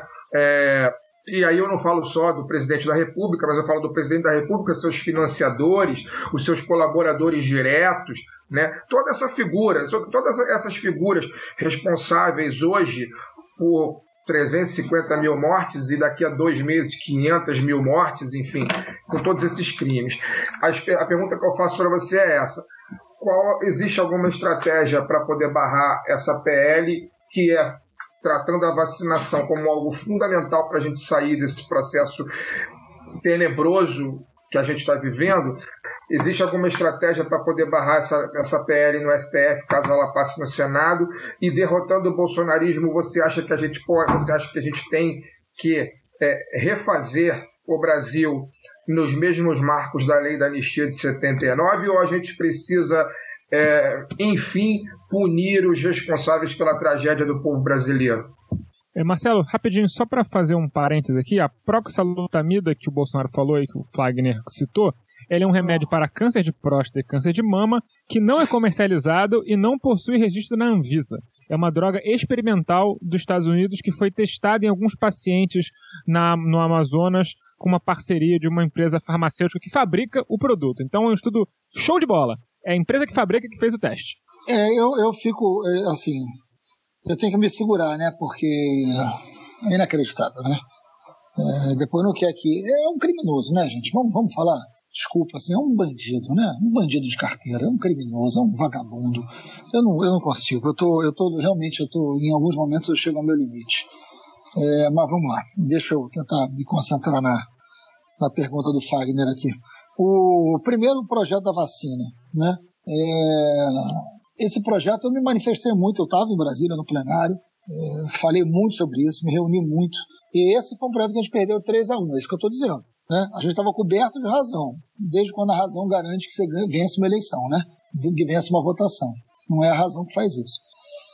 Olha, Fagner, assim, esse projeto ele quebra as pernas do SUS, né? Só para as pessoas entenderem o que a gente está falando. Esse projeto é, permite que empresários comprem a vacina imediatamente e vacinem os seus funcionários. Aí você pode argumentar, ah, mas os funcionários não são ricos. É, não é uma vacina para rico, então, uma vacina para o trabalhador. É, é verdade. É, quem vai controlar isso? Quem vai controlar quem está sendo vacinado? Quem vai controlar se não vão comercializar essa vacinação? É, o SUS não vai ter perna para isso. Né? O SUS tem. O Brasil foi referência mundial de vacinação. A gente erradicou doenças importantíssimas através de uma campanha de vacinação estruturada desde a década de 70 no Brasil. Tem dois princípios do SUS que depois ficaram é, configurados na Constituição de 88, que é o princípio da universalidade e da gratuidade. Esses dois princípios foram fundamentais para as campanhas, para o Plano Nacional é, de Imunização, né, o PNI. É, essa, essa estrutura está quebrada com esse projeto. Porque se você permite que se compre fora do SUS e que o critério de vacinação não seja. Ou seja, você quebrou a gratuidade e você quebrou a universalidade. Você está dizendo que alguém que tem comorbidade pode ser vacinado depois de que alguém que trabalha para alguém que pode comprar. Então esse projeto ele é criminoso porque ele não é só um problema no Covid. Ele é um problema para a estrutura do SUS, para toda a campanha de vacinação, para o resto da nossa vida. Né? Para o resto da nossa vida. Então, assim, é, e, e, vamos combinar, foi o que eu falei no plenário, né? Tem um vídeo meu sobre isso. Já tem lei hoje que permite o empresário comprar a vacina. A lei hoje, aprovada, o, o, empresário ele pode comprar a vacina e doa para o SUS, para o SUS vacinar. Mas eles não querem isso. Eles querem eles vacinarem. Né? Então, na verdade, não é uma contribuição para a saúde pública, é uma contribuição para o seu negócio, como se isso fosse resolver. Não tem essa vacina, não está tá um show de ofertas né, do Mundial para comprar a vacina, para você sair vacinando ou sair fazendo. Não é isso, está faltando, porque o governo errou. O governo fez briga diplomática com a Índia, com a China, e não tem essa oferta. Então, você jogar a lógica de mercado sobre a aquisição de vacina é um crime. É um crime. É mais um crime que esses caras estão fazendo, com uma consequência que pode ser gravíssima para toda a política de saúde pública para o resto da nossa vida em termos de vacinação. Né? Enfim, é, e sem contar um efeito, viu, Fagner? Aí é mais criminoso ainda quando o presidente fala, vai virar jacaré, eu não vou me vacinar, é, isso pode dar errado. Quer dizer, ele não tem nenhum cuidado em receitar um remédio que não é testado, que a Anvisa não libera e que as pessoas estão morrendo porque não tem tratamento precoce. Mas ele tem, é, ele acha que tem jeito de questionar a vacina. Porque a pessoa não deixa de tomar vacina só para o Covid. A pessoa deixa de tomar vacina para o sarampo, para polio, para tudo, né? Então, a consequência disso, gente, é algo é, é, inimaginável para daqui a alguns anos. Inimaginável. É, e aí eu concordo plenamente, plenamente, que um governo de fanáticos, né? O Bolsonaro dialoga, e tudo que ele está fazendo é para coesionar os fanáticos. Porque na cabeça dele ele só chega ao segundo turno num projeto de fanáticos. E é um projeto de desconstrução. É a lógica olavista. Lá atrás, a origem ideológica deles é uma lógica de desconstrução. Da, essa sociedade deu errado, os valores deram errado, ela precisa ser desfeita, ela precisa ser destruída para surgir uma outra sociedade com outros valores. É um projeto tirânico e fanático. E aí não dá para ter trato democrático com isso. Você tem muita razão. Eu acho que não dá para ter um pacto de anistia após a retomada do poder democrático nesse país. Essas pessoas têm que ser punidas pelo que elas fizeram, porque se não fizermos isso, nós não vamos acabar com o bolsonarismo. Então a gente tem que derrotar Bolsonaro, a gente tem que ter responsabilidade, a gente tem que ter maturidade no processo político, a gente tem que fazer uma composição que o nosso projeto seja vitorioso, com apoio de setores que não são necessariamente aqueles que concordam com o nosso programa, mas que sejam pessoas capazes de estar coesionados com a gente para derrotar Bolsonaro em nome da democracia, porque o que está em jogo é democracia, o que está em jogo é a Constituição de 88. O que está em jogo não é um partido A, B ou C ser hegemônico, não, pelo amor de Deus. Não, o que está em jogo é a vida da gente. O que está em jogo é o fascismo. Né? Eu não estou dialogando com um partido que pensa diferente, ou que tem um projeto diferente. Não, não, estou dialogando com alguém que está acabando com a democracia e matando as pessoas. É outro fronte, é outro limite. Não é possível não entender um negócio desse. E aí eu acho que a gente tem que ter uma política de vitória é que seja cachapante no sentido de um programa, de um projeto de desenvolvimento, e que seja capaz de excluir essas pessoas é de qualquer processo de reconciliação. Não tem reconciliação com esse fanatismo. Eles têm que pagar, fazer valer a Constituição de 88, é inclusive fazer valer punindo essas pessoas para que elas não possam, evidentemente, virarem fantasmas e assombrarem a democracia brasileira para sempre. É, não queria deixar a entrevista acabar sem a gente falar de Marielle né? Sim. Agora em março passaram, se completaram três anos do uhum. seu brutal assassinato e tem dois anos da prisão do, do Rony Lessa, né? O principal uhum. suspeito de ter apertado o gatilho, sem Sim. sinal de que a investigação tenha chegado em, em mandantes e nesses, nesses últimos dois anos a gente viu muitas idas e vindas no, no caso, né? Da promotora assume, promotora sai, delegado que estava sendo investigado, que estava fazendo a investigação é afastado, tem informação e contra-informação, né? De, o delegado estava comprado, estava tava atrapalhando a investigação, mas ao mesmo tempo eram delegados que entregaram alguma coisa e que tinham boa reputação. É, nós, público geral, estamos basicamente no escuro nesses dois anos, nessas idas e vindas, não, tivemos, não, não vimos uhum. Né, uhum. avanços nessa investigação. É, você uhum. que tem o, o, seu contato né, com a Polícia Civil, até por conta da CPI das milícias, e que conhece é, quem, quem é confiável e quem não é na polícia, tem algo que você possa falar sobre o caso nessa, nesses últimos dois anos, ou ainda é melhor a gente continuar esperando em silêncio? Não, não, em silêncio jamais. Em silêncio jamais. Eu acho que ninguém pode ficar em silêncio em relação ao caso Marielle, né?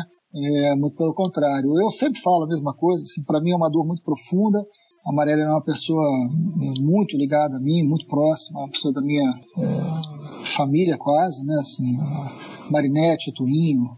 Eu fui professor da Aniele, eu conheço a Luiara desde pequenininha, a Luiara tem a mesma idade da minha filha. Então a gente tinha uma relação familiar, né? E de, de muito trabalho, de muita, muita cumplicidade. Eu fui muito surpreendido com tudo que aconteceu com a Marielle, ninguém esperava, nem mesmo ela, né? Porque não tinha nenhuma ameaça. Marielle não tinha feito nada que, que gerasse essa, essa suspeita, essa possibilidade zero. Eu tive o, o cuidado, assim, a obrigação, né? De olhei, eu olhei todos os ofícios que a Marielle assinou, tudo que ela fez para ver se eu vi alguma coisa que pudesse me fazer entender aquilo. Nada, nada. E essa é maior agonia que eu tenho na minha vida, porque eu não consigo ter a menor ideia da razão. E é um crime. eu sempre falo isso, né? A Mostra Amarela é um atestado de óbito do Rio de Janeiro, né? Enquanto cidade, enquanto democracia, enquanto lugar para se viver. O Rio tem um atestado de óbito, né, Marielle? É, como é que pode uma mulher eleita, né, com todo o simbolismo que ela tinha, ser brutalmente assassinada? Por quê? Então, quando a gente pergunta, e a gente tem que perguntar, vocês não podem ficar em silêncio. Quem mandou matar a Marielle é uma manifestação pelo Rio de Janeiro, né? pelo Brasil. Não dá para dizer que tem democracia enquanto você não souber quem mandou matar a Marielle. Porque foi um grupo político, foi bala perdida, foi assalto. Então, assim, alguém tinha uma razão política para matar Marielle. Se nós não soubermos que a razão, porque quem é capaz de matar como forma de fazer política? Em pleno século XXI no Rio de Janeiro. Essa é a questão central. Né? Eu acho que a, o que aconteceu com a Polícia Civil no início da investigação foi muito grave. Isso merecia uma investigação profunda sobre essas pessoas. Foi muito grave o que aconteceu ali. Não tiro a minha suspeita de corrupção profunda, porque quem mandou matar Marielle é gente de poder. Né? Então, eu acho que hoje o delegado que está à frente, que é o Moisés, é um delegado muito sério, muito jovem, mas muito comprometido. Né? Foi o cara que resolveu lá o homicídio do Fernando Inácio, coisa que ninguém da polícia tinha feito até então com tantos homicídios na, em relação à questão da, da contravenção, né? Então é, uma, é um jovem corajoso, eu converso sistematicamente com ele, então eu acompanho a investigação semanalmente há três anos, e sempre divido com a família o que, que sei, e eles têm uma linha, uma linha que eu obviamente não posso dizer aqui, não posso falar, mas eles têm uma linha, eles estão trabalhando muito no caso, e a gente tem esperança da gente chegar ao autor sim. Eu acho que a chegada no Lessa foi importante. O assassinato da Marielle destampou um bueiro que ninguém nunca tinha falado no escritório do crime, ninguém nunca tinha falado é, no que se falou depois.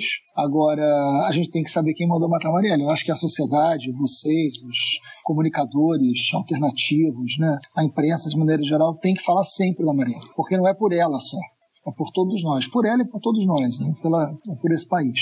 Agora, tem gente poderosa por trás disso, e a gente precisa entender que razão política foi essa. Eu tenho muita esperança e confiança de que a gente vai chegar. Só queria arrematar nesse tema, então, para falar sobre um homem que que se deu muito bem. Que não, que não, não é que se deu muito bem, vai, eu tô talvez fazendo uma ilação aqui, mas hum. que deveria ter sido a, sua, sido a sua carreira política destruída, mas hoje é ministro, que é o Braga Neto. Ele era o interventor na época do, do homicídio de Marielle, ou seja, todas as, todo o comando da polícia estava sob o comando dele, e isso não acabou com a carreira Secretário dele. de Segurança Interventor. É, como também não acabou Exatamente. com a carreira dele os 95 tiros que deram no músico lá uhum. no carro da família inteira, né, que matou o músico, que obviamente agora eu vou esquecer Evaldo. Evaldo. É, é, tantos, e, né? Evaldo, Realengo.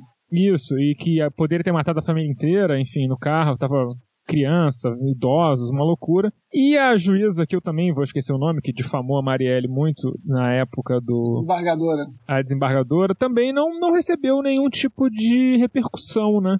E a gente está aí falando de dois grupos que no Brasil talvez estejam hoje acima da lei, né? Que são os operadores do judiciário e as Forças Armadas. Como a gente faz para para fazer com que essas pessoas parem de ser semideuses intocáveis no panteão da, né, do, do Brasil.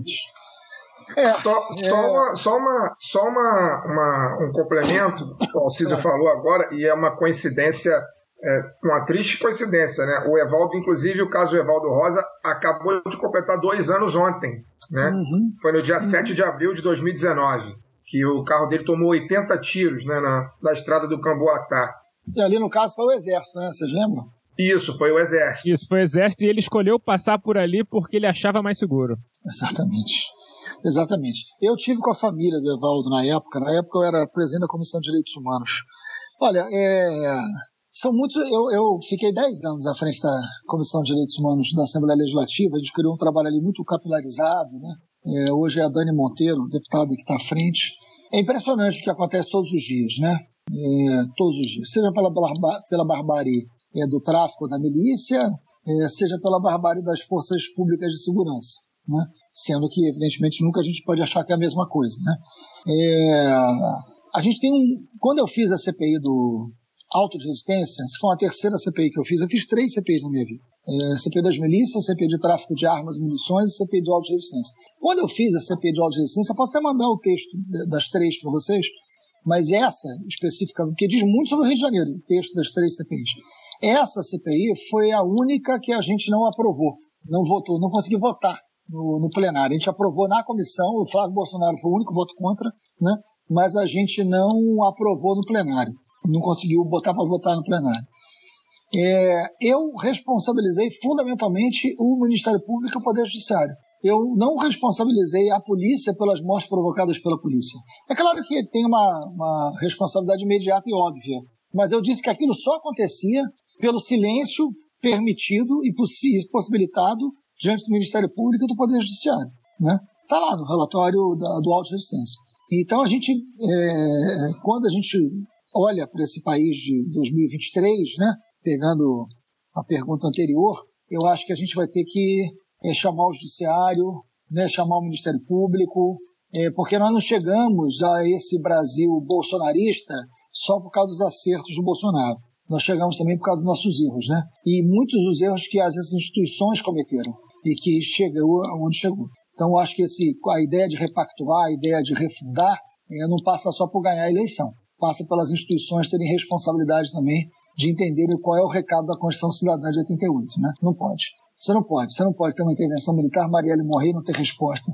Você não pode ter uma desembargadora que acha que pode fazer é, o que fez, né? Você não pode ter um poder judiciário tão distante, tão negligente, tão silenciado, né, tão sem controle como você tem hoje. É, para fazer uma pergunta final rapidinha, eu sei que você não nunca foi vereador, não lida com o Jairinho, uhum. mas tangencialmente tem a ver com o seu trabalho na CPI das milícias, né?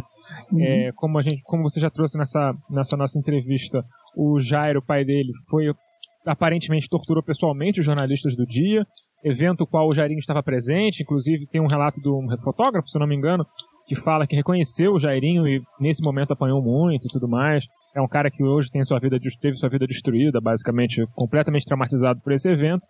E tá aí, né? Enfim, preso por um crime. O, ou seja, o relato do fotógrafo é um vereador, filho de um deputado estadual que é coronel da polícia. É, então, então é isso. ele não fala nomes, mas. É, ele não fala nomes, mas ele deixa muito a entender, né? É, e, bom, tá aí preso suspeito de um crime absolutamente bárbaro, no qual muito provavelmente foi ele, pelas circunstâncias do crime, pelo histórico que foi levantado né, da vida dele e tudo mais. E aí eu tive que ouvir, não foi de uma pessoa, foi de duas, foi de três, foi de quatro, que a culpa era sua, porque não prendeu ele na época da CPI das milícias. Ah, é? Então, é, eu ouvi isso já, algumas vezes já. Não, eu não, eu não ouvi isso não, mas é Então se prepara, se prepara. Ah. Então fica aí, mas vamos, mas vamos lá, fica aí, fica aí a pergunta. É, a CPI foi aberta por causa do caso do Batan, né? por causa da tortura na equipe de jornalistas do dia. Este relato, ele foi um relato posterior à CPI. Este relato foi um relato posterior à CPI, até porque os profissionais foram isolados para tratamento psiquiátrico. É uma matéria de 2011. Então, pronto, a CPI foi 2008. A CPI foi 2008. Então, eu não tinha como usar na CPI um dado que não existia, né? Só para deixar claro, né? É, e mais do que isso, assim, a informação que nós tínhamos, porque a gente foi atrás. Olha, o trabalho da CPI foi um trabalho muito sério. A gente indiciou 242 pessoas. A gente indiciou deputados, a gente indiciou vereadores, toda a cúpula das milícias, toda a cúpula das milícias foi interrogada na CPI por nós pessoalmente, frente a frente, e foram presos. Todos os líderes milícias foram presos. Então não foi uma CPI que ficou com receio de abrir você, vai, né? Pega lá quem foi preso, na CPI, os caras mais perigosos do Rio de Janeiro. O que vocês acham que eu vivo como eu vivo até hoje, né? Então nós, nós prendemos aqueles caras, não a CPI prendeu, mas a CPI indiciou e a gente trabalhou junto com a Polícia civil, trabalhei junto com a Polícia Federal, trabalhei junto com o Ministério Público, e a prisão foi uma prisão efetuada a partir de um trabalho conjunto. A gente tinha uma, a gente tinha uma sala de, de, de descagem, de escuta telefônica dentro da Assembleia Legislativa. Foi um trabalho de sete meses na minha vida. Foi um trabalho muito sério. Agora, a gente não indiciou ninguém que a gente não tinha provas. Que isso é um negócio muito sério, gente. Isso é um negócio muito sério. Tinha, vocês imaginam a chuva de contra-informação que tinha? Imagina o seguinte: você está lá preso na CPI, daqui a pouco chega uma informação, fulano de tal é miliciano e matou não sei quem. Aí você vai ver de onde veio a denúncia, do inimigo dele que está disputando o território dele, que é do crime. Né? Então, assim, é, fazer uma CPI dessa é um negócio muito sério. A gente fez com gente muito séria, com muito material. A gente só indiciou quem a gente tinha provas concretas. Por isso a CPI foi muito respeitada. A CPI foi muito respeitada. A CPI foi aprovada com unanimidade, ninguém votou contra. Pela seriedade da CPI. Ninguém foi indiciado sem provas concretas. Como tem que ser. Como tem que ser. Eu lembro de um episódio muito forte. Né? É, uma pessoa ligada à escola de samba é, teve o um nome entregue na CPI. A pessoa bateu na minha sala, bateu na CPI e falou o seguinte: quero dizer o seguinte, eu sou um monte de coisa, mas miliciano eu não sou. E não tinha prova, e, e era verdade. Ele era um monte de coisa, menos miliciano. Pelo contrário, depois ele foi morto pela milícia, inclusive. E o nome dele não está na CPI, porque era uma CPI da milícia, não era uma CPI para fazer justiçamento. Né? Então, não havia qualquer prova contra nem o vereador, nem o deputado. Contra todos os outros que tinha, entraram e foram presos. Natalino foi preso, Jeromir foi preso, né? Girão foi preso. Todos eles foram presos. Agora, não tinha prova nenhuma. Eu não posso indiciar é, por. Como é que é a frase do Moro? Por. Como é que é o Lula? Foi convicção, preso por, convicção. Eu não posso indiciar por convicção, né, gente? Se não vale para um, não vale para o outro, né? Então, assim, é, isso não existia. Isso não existia. E mais do que isso, assim, o elemento envolvendo os profissionais lá de. Eles estavam encapuzados, e a frase que chegou depois da CPI é que reconheceu a voz. Reconheceu a voz. Não viu, reconheceu a voz. Então é um depoimento que nem a polícia achou que dava para levar como prova. Até porque era uma pessoa que tinha sido submetida à tortura violenta.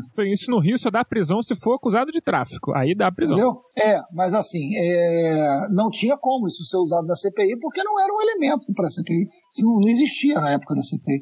CPI foi 2008, né? Foi no ano que aconteceu. Então, não, não, esse depoimento foi dado à polícia muito depois. Então, só para deixar claro.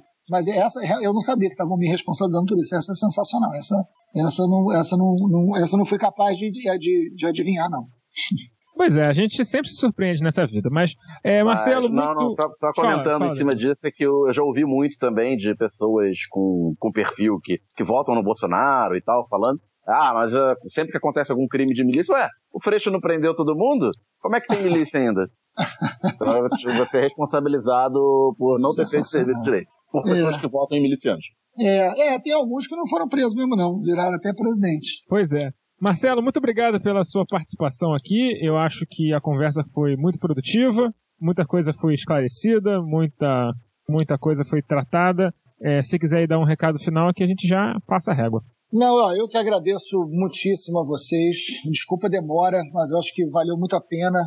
Eu queria agradecer e queria dar os parabéns. Esse é um trabalho que vocês fazem. Eu acho que esse trabalho de comunicação coloca a gente num lugar de luta pedagógica, né? A minha equipe brinca muito comigo, que eu sempre falo, luta política precisa ser pedagógica.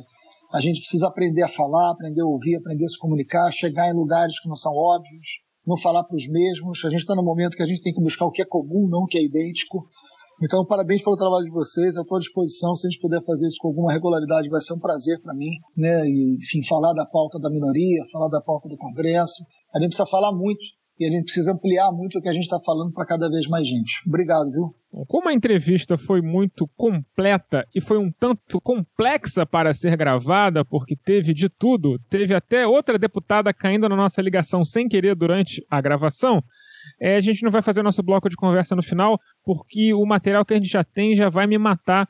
São, vou gastar algumas horas editando isso amanhã, então é, paciência, é o que tem para hoje. Mas ficou muito bom. Então vocês não podem reclamar também não. Antes de passar a bola para os meus amigos painelistas, se vocês gostaram do nosso trabalho, se vocês gostam do que a gente faz e tudo mais, considere se tornar um apoiador do Lado B do Rio em padrim.com.br barra Lado B do Rio. Se você usar o PicPay, também tem lá no PicPay a opção de nos apoiar com 2, 7, 20 ou 50 reais por mês, preferencialmente 50, mas se começar de 2 não tem ninguém reclamando, a gente sabe que a grana tá curta nessa época.